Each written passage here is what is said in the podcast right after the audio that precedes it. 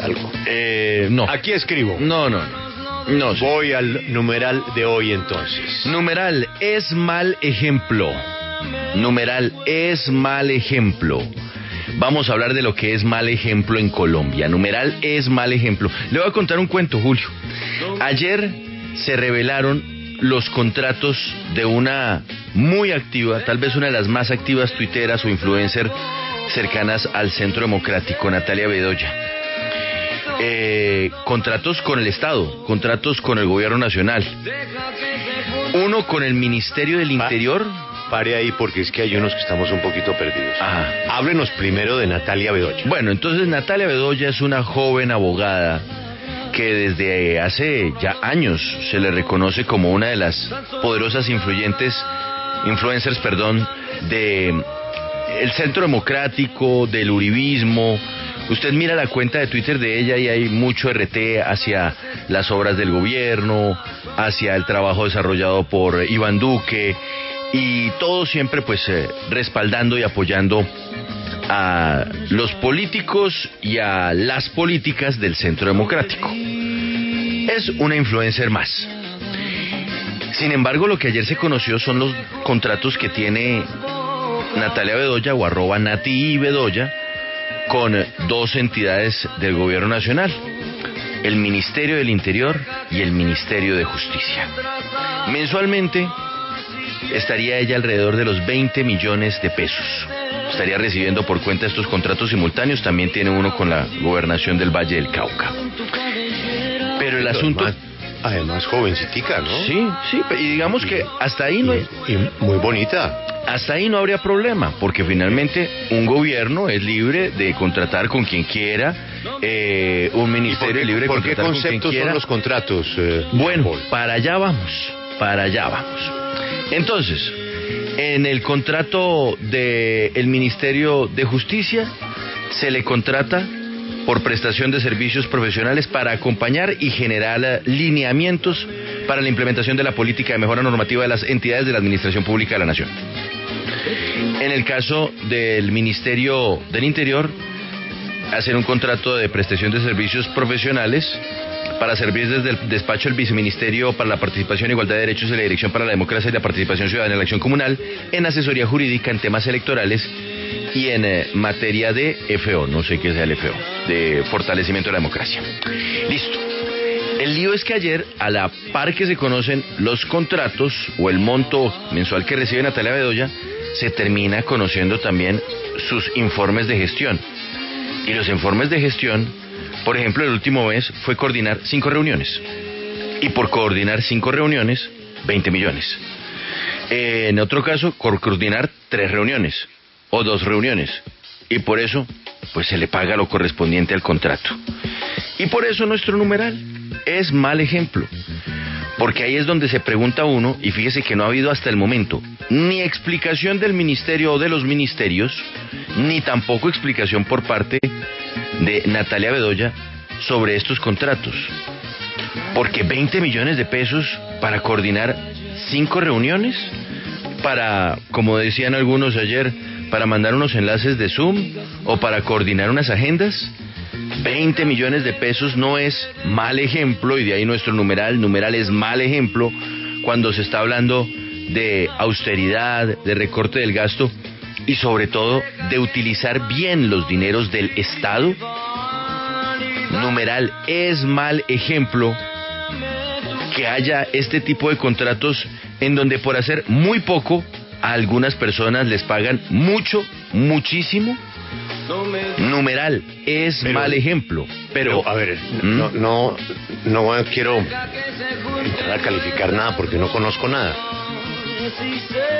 Pero el primero que tiene que hablar es el que firma el contrato, ¿no? El que produce el contrato, correcto, el que genera desde, el contrato. desde los ministerios. Porque Ah. si usted va por la calle y le dice, oígame, señor Calvás, ¿usted no quisiera coordinar unas reuniones a 5 millones de pesos? Usted dice, "Pues, ¿pero qué es? ¿Hay, hay algo fuera de la ley?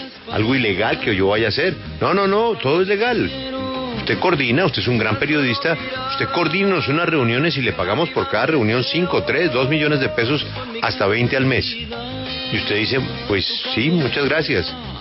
La pregunta es, ¿el que se lo ofrece a usted con la plata de todos los colombianos Mm. no va a hablar? Numeral es mal ejemplo. Por eso le decía a Julio que hasta el momento, cuando ya se han cumplido más de 12 horas desde que se conocieron estos contratos, no ha habido pronunciamiento alguno por parte de los ministerios, que son quienes esencialmente deberían explicar eh, de qué manera se tasa este tipo de, gestiones o de asesorías y, y por qué razón pues también se emiten los pagos cuando hasta los informes de gestión pues resultan un poco paupérrimos.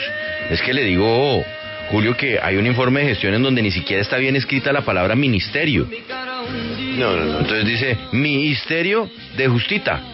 Misterio de Justita. Justita. Ah, por eso el trino de Félix. Ah, exactamente, porque es que ayer el Ministerio de Justita era uno de los eh, que le paga a la, a la señora o a la señorita Natalia Bedoya. Pero y paralelamente, aquí, aquí y todo el mundo- paralelamente ella ha demostrado sus afectos y admiración por el gobierno. Ah, no, pero pues eso sí, basta con que usted mire la cuenta de Twitter. Entonces algunos dicen, bueno, de repente le están pagando por ser influencer, pero entonces que lo digan de frente. Y no que hagan y no que hagan unos contratos diciendo que está haciendo una asesoría, que, que está acompañando, que está Corre un riesgo el gobierno si contrata influencers porque es que ella no es la única, ¿no? Va a levantar la mano una cantidad de influencers a decir, oígame, yo, yo también soy influencer. No, pues, o, o- o- o es que acaso los influencers se están tasando en 20 millones de pesos. Porque es que eso también eh, puede usted mirar cuáles son eh, los costos de algunos influencers y de pronto pues 20 millones de pesos puede resultar un tanto elevado por hacer unos trinos y tal vez algunas publicaciones en Instagram. Entonces, digamos que la reflexión es bastante amplia. Uno, cómo se justifican los contratos y sobre todo que paguen tanto por coordinar unas reuniones. Bueno, de pronto eran muy difíciles de coordinar, pero Listo. también, pero también que nos expliquen eh, Bueno, cómo se tasa le- esto. En fin. Quiero darle un salto de ese mal ejemplo a otro mal Ah, ejemplo. no, los, pues bueno, es que ahí arrancamos. Entonces, le doy el mío. A ver. Ayer se lo avancé un poquitico en Sigue la W. Ah, no, la bomba. La bomba que usted lanzó de Entonces tenemos, venimos de Hidroituango, el roto fiscal, ¿no? El daño fiscal. Y venimos con ahora Reficar, donde hay imputados en lado y lado. Y están los nombres de los presidentes de la compañía, los vicepresidentes de la compañía, la junta directiva. Entre los dos son casi 8 billones, ¿no? Entre los dos. Así es. Casi 8 billones. O sea, una reformita de esas que necesitamos. No, pues ¿no? un pedazo de reforma tributaria. Bueno, 8 billones de pesos.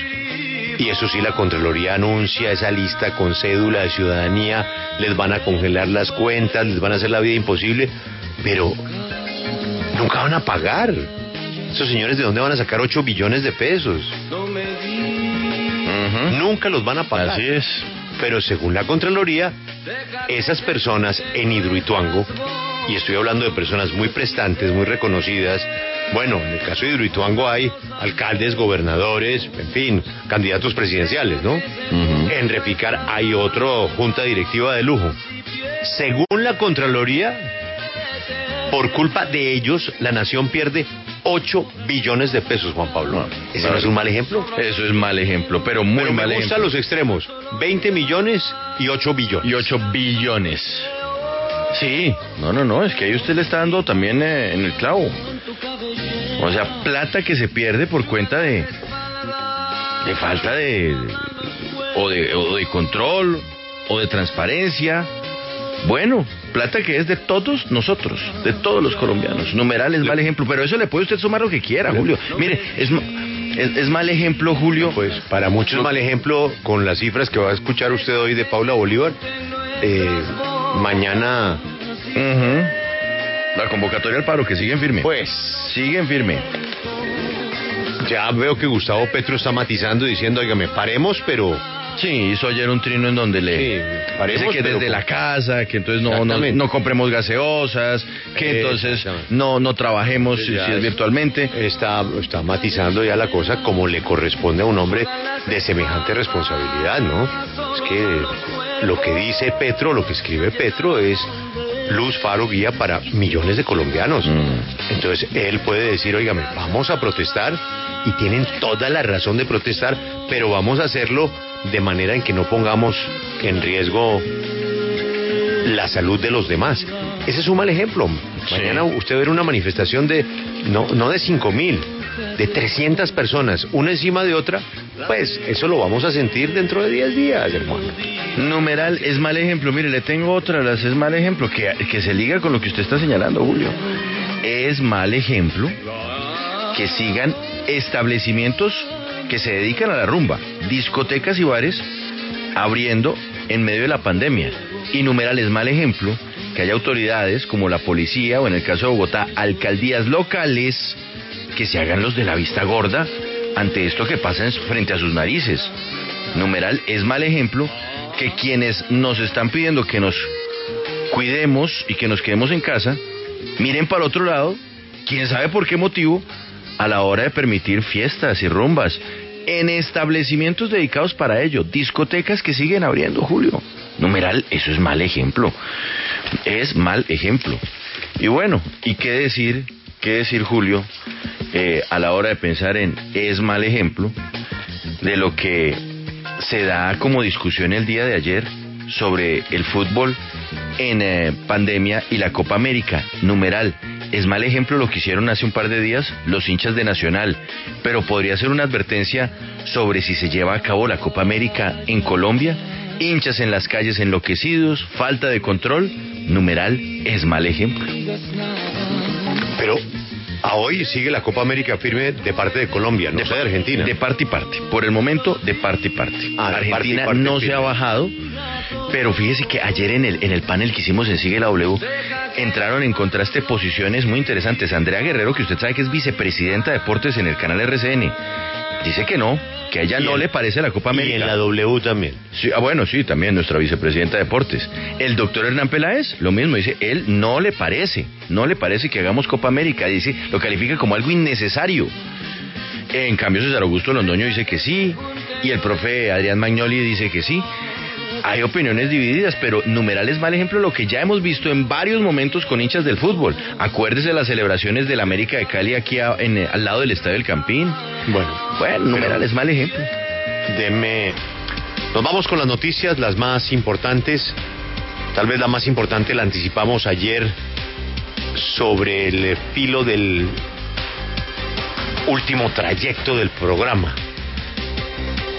Comenzaba Sigue la W y nos eh, llegó el borrador del fallo de la Contraloría sobre Reficar.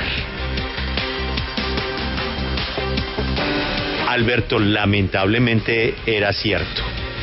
Lamentablemente porque esto confirma el numeral de hoy. Por eso la inspiración del numeral, el mal ejemplo. Primero, No, pero- Hidruita- Hidroituango. Pero Y ahora, nosotros, Reficar, Alberto. nosotros no dudamos de que sus borradores siempre se vuelven ciertos, lamentablemente. No creo que haya un Pa- ejemplo Paola, ¿no? Paola, Paola dudó un poco. ¿no? 2.9 billones, Alberto.